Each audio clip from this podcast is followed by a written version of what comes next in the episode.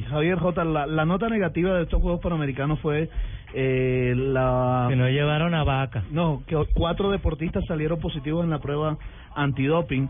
Hoy lo dio a conocer Eduardo de Rose, que es el presidente de la Comisión Médica de la Organización Deportiva Panamericana, ODEPA, y entre esos cuatro deportistas hay un colombiano, Javier Ortiz, de la selección de béisbol.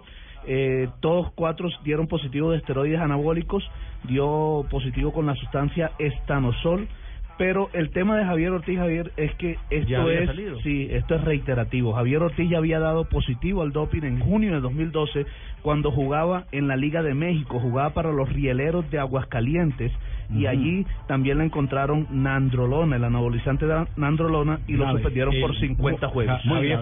El, doping siempre será malo, ¿no? Nunca será algo bueno pero uno de pronto eh, quizá que podría entre comillas entender a un ciclista, un atleta de maratón, pero un beisbolista, claro, claro, porque no, se la masa muscular para poder batear. Claro, y él es lanzador, y, el lanzador también, claro. Se dopan todos. es una manera distinta, es que hay doping para la resistencia, otro doping como este para mejorar la masa muscular. Sí, los, cuatro, los cuatro deportistas que dieron positivo fue Cintia Domínguez de México, que es levantadora de pesas, Nelson Gómez de Puerto Rico, beisbolista, Mario Mercedes de República Dominicana, beisbolista, y Javier. Fíjate, hoy tenemos, la sacaron del estadio con esa Hoy tenemos, eh, para complementar la información, eh, finalista en los 100 espalda está Omar Pinzón en la natación, en los 400 libres María Álvarez, clasificó también Mateo de Angulo en los 400 libres y la Trucha Murillo en los 100 pechos, eso en la natación estos finalistas y en el ciclismo en pista las esperanzas en la familia Gaviria.